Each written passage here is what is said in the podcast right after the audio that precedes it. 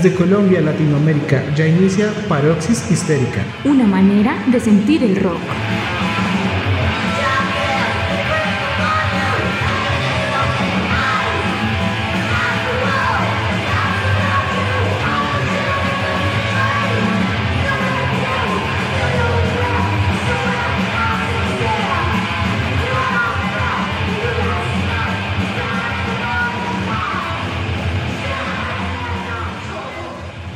Gran familia histérica, estamos de nuevo acá con ustedes para compartirles información, historias de vida de mujeres artistas desde una perspectiva feminista y por supuesto también compartirles mucha música. Esperamos que se encuentren muy bien y agradecemos por los mensajes que nos han enviado a nuestro correo electrónico y también a nuestras redes sociales. Venimos de un episodio en donde nos acompañó H. Ortiz con su voz y sus reflexiones tan pertinentes. Ya para este episodio está con nosotros nuevamente Jorge Cáceres, nuestro gran compañero de mesa. Jorge, cuéntanos cómo estás y qué tema tenemos para hoy. Hola Karen, estoy bien. Llegué de un viaje muy extenso por la geografía colombiana. Esa geografía tan compleja que no salen los medios de comunicación y que con mucha ligereza la apropian al decirle la Colombia profunda desde diversos discursos e ideologías, pero que solo se llega al lomo de mula y que muy pocos conocen. Estoy muy bien y muy contento porque el episodio anterior estuvo buenísimo y reflejó lo bien que nos fue cuando charlamos con las bandas invitadas. Personalmente Las Pirámides Invertidas fue una banda que me gustó mucho y que admiro por esa calidez musical y la contundencia de sus letras. Así que un saludo desde Colombia para Pablo, María Soledad, Shelly y Rob allá en La Matanza. Y bueno, hoy tenemos una banda buenísima pionera del speed thrash metal de Estados Unidos y que fue liderada por dos vocalistas de gran calidad. Les estamos hablando de Nicole Lee y Debbie Gunn, From Women's de Snow White, quienes hicieron música en la década de los 80s y dejaron un legado importantísimo para el thrash metal norteamericano. Así que pónganse cómodos y cómodas y suban ese volumen porque ya empieza este paroxismo histérico, hoy con Snow White.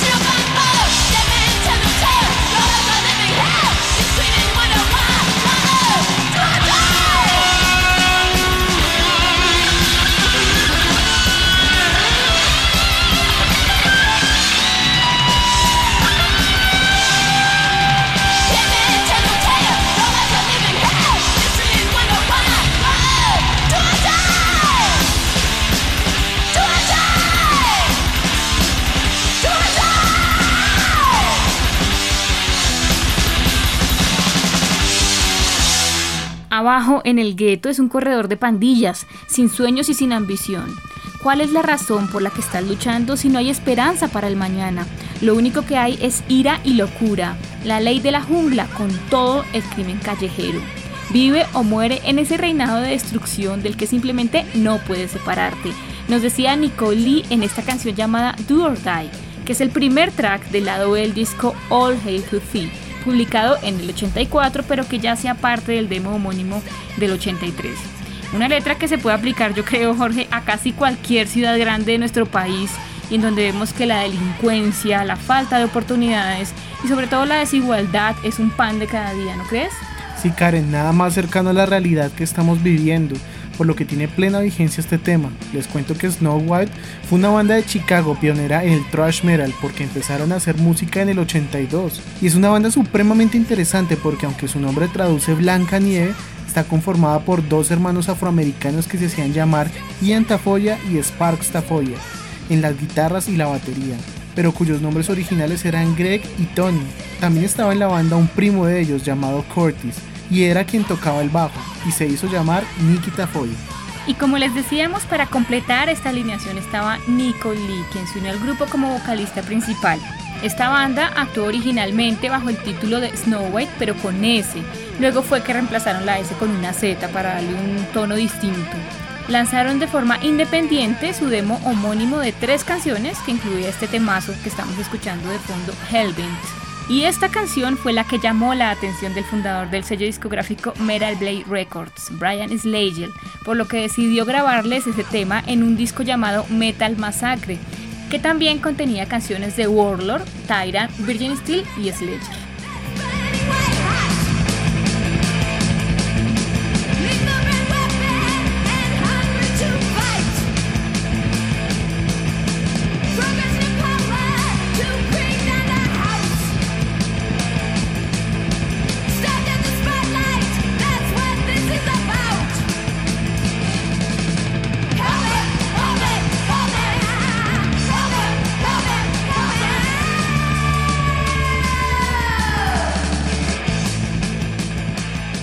Quiero que nos detengamos un poco a hablar de las letras de este trabajo, All Hate to Fee, porque están dedicadas a criticar el sistema social desigual, por lo que tenemos un speed trash bien contestatario y que musicalmente suena muy bien.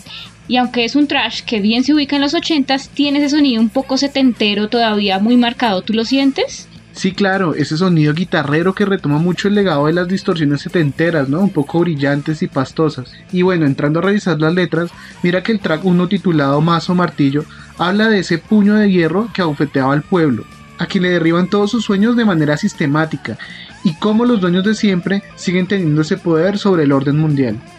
Y la segunda canción llamada Sábado por la Noche nos habla de ese sentimiento de impotencia que uno experimenta cuando está en un trabajo que no llena sus expectativas y sientes esas ganas de renunciar porque sabes que te causa una depresión y te pone mal. Y es muy interesante porque esa idea se conecta con la canción siguiente, Dame algo por nada, que remata este lado A del disco. Y dice, los pobres se vuelven más pobres, los ricos se hacen ricos. Y aunque estés mal o deprimido, eso no le importa a los poderosos, como tampoco les importa una nación, ni mucho menos los moribundos. Nada de eso. Así es, Karen, una realidad que esta banda sabe retratar muy bien. Vámonos precisamente con Saturday Night, de esta bandota Snow White, para aquellos que quizá quieran renunciar a su trabajo y aún no se deciden.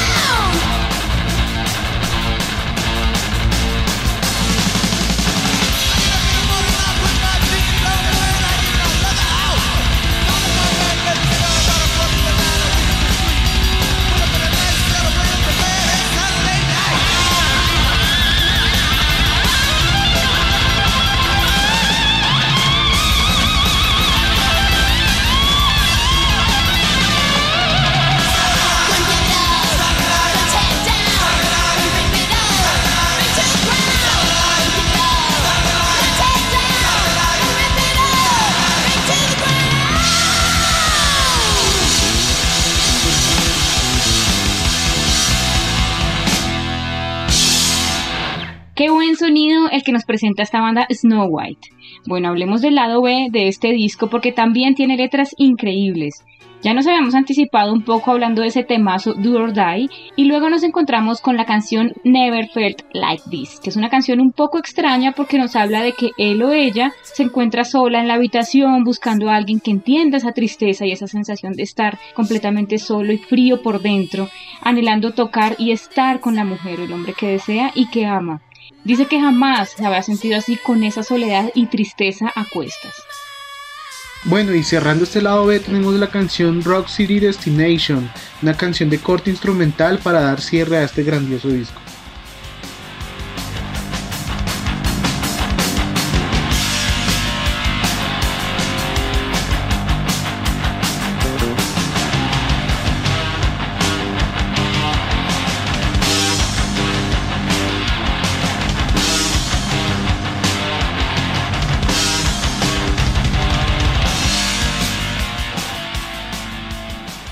Como nos decías Karen, ya en el 84 grabaron el All Hail to Thee. En el año siguiente decidieron reemplazar al entonces bajista Amp Dong por Scott Schaffer.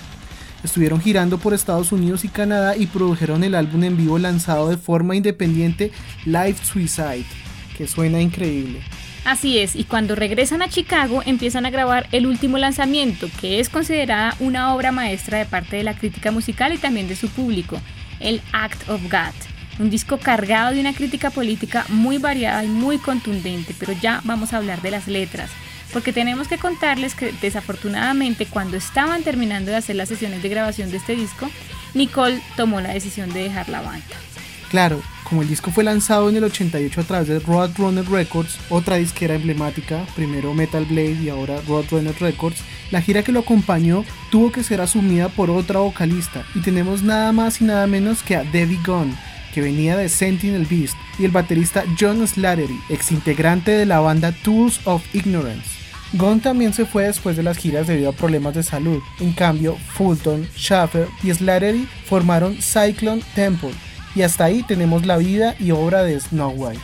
Y mira que luego de Cyclone Temple formaron un nuevo grupo llamado Rivers Without Applause. Gunn pasó a cantar para el grupo Ice Age y más tarde para reformar Sentinel Beast y definitivamente ya no tenemos más carrera musical para Snow White, lo cual es una pena. Pero bueno, Karen, ahora hablemos de las letras de este Act of God, porque tenemos varios temas interesantes. Arrancamos con Hasta el último aliento, una crítica directa a esa imagen tradicional del heroísmo de Jesucristo.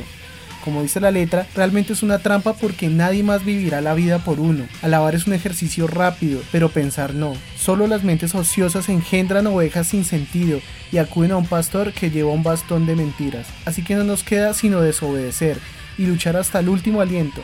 Todas esas mentiras traen enfermedad, vida desinformada y destrozada y en suma una tragedia mental. Es bien directa esa letra, ¿no? Ese do de las Brit que escucharemos ahora, solo acá en Paroxis Histérica, donde tenemos una manera de leer el rock.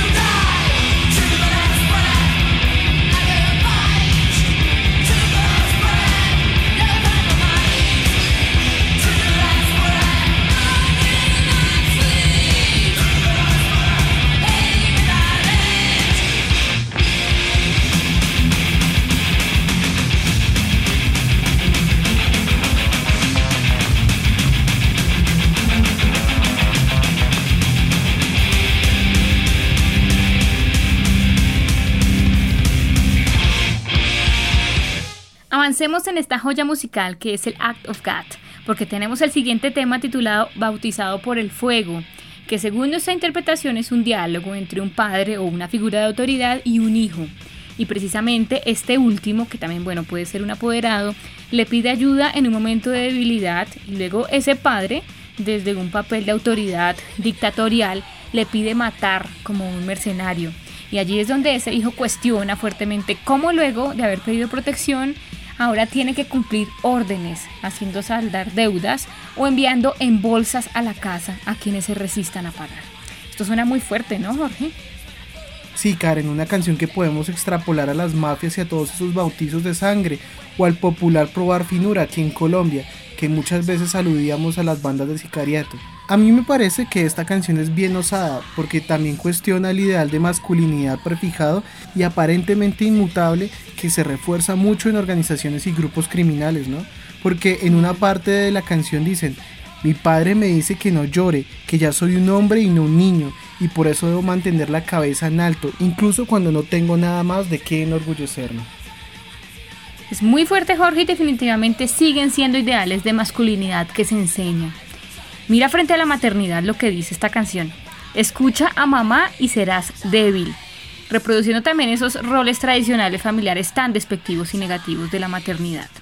Bueno, seguimos con un temazo llamado Sangre Pura, que también presenta una crítica bien interesante a ese sentimiento de patriotismo, de supremacía de una causa que muchas veces justifica ideas racistas. Nos dicen que las lógicas de superioridad se propagan como un vicio que nadie puede detener, así como por ejemplo esas ideas del Führer que se desbordaron al punto de no poder detenerlo y consolidar ejércitos que defendían este sistema sin importar que se persiguiera un ideal de sangre noble bastante problemático y cuestionado.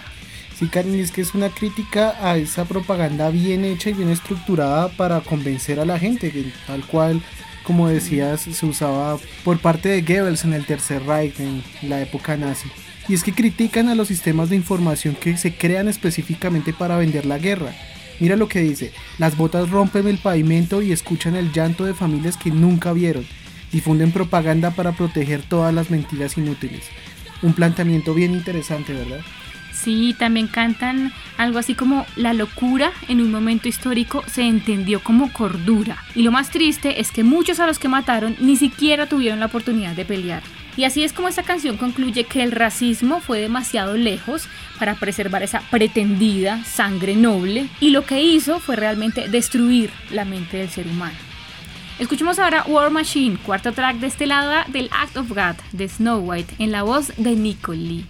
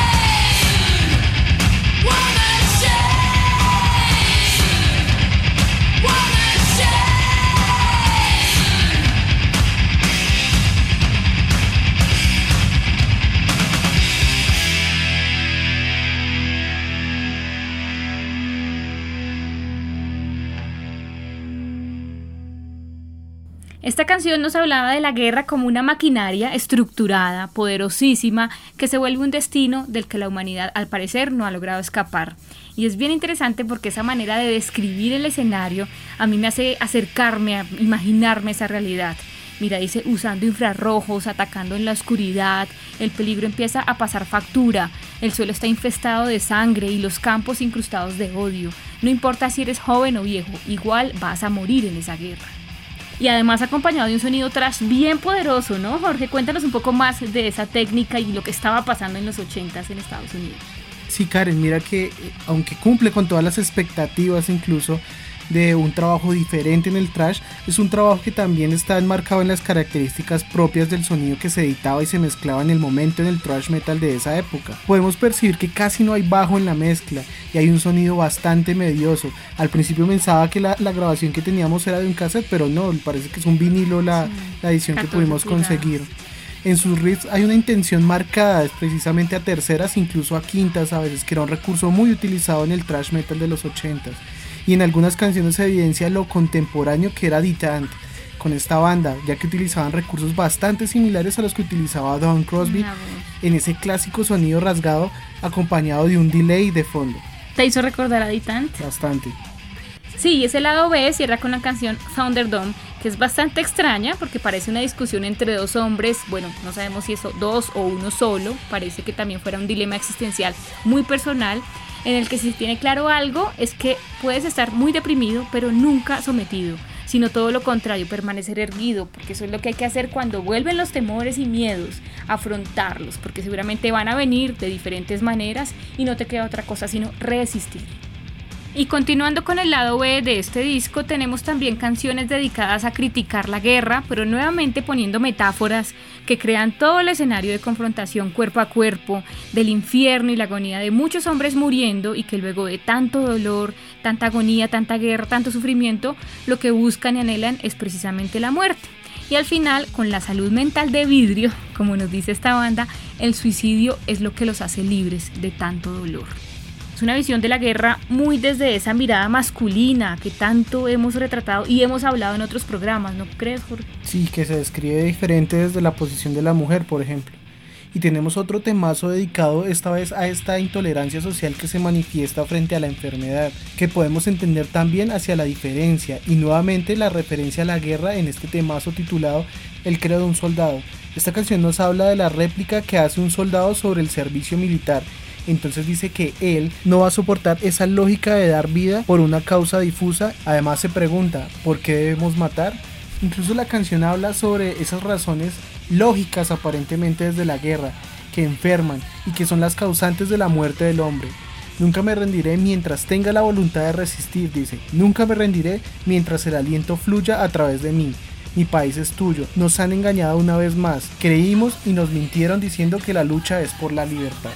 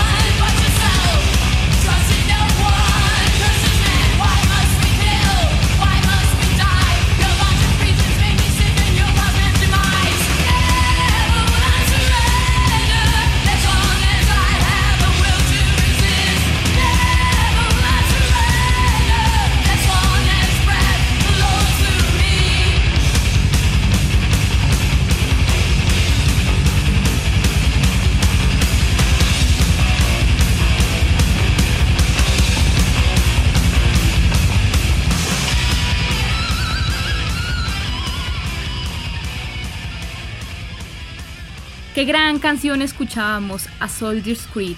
Y también teníamos el sonido de Something Wicked, el último track de este Act of God.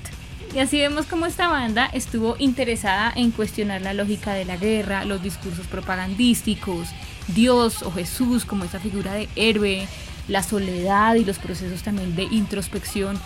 Una banda muy completa que se atrevió ¿no? a abordar muchos temas, siempre desde una crítica política bien interesante, ¿no crees, Jorge? Así es, Karen. Y bueno, llegamos al final de este episodio dedicado a esta gran banda, que también hizo parte del sonido pionero del thrash metal estadounidense. Recuerden compartir este episodio con sus conocidos y escucharnos en cualquier plataforma de podcast. Gracias por permitirnos hacer parte de sus vidas. Hasta pronto.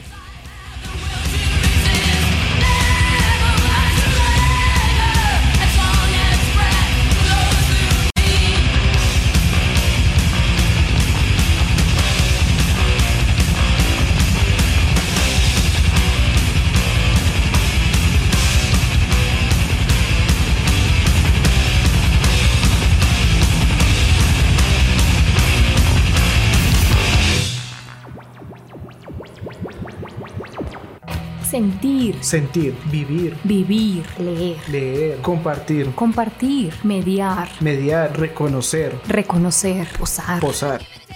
Paroxis histérica es Una manera de amar el rock.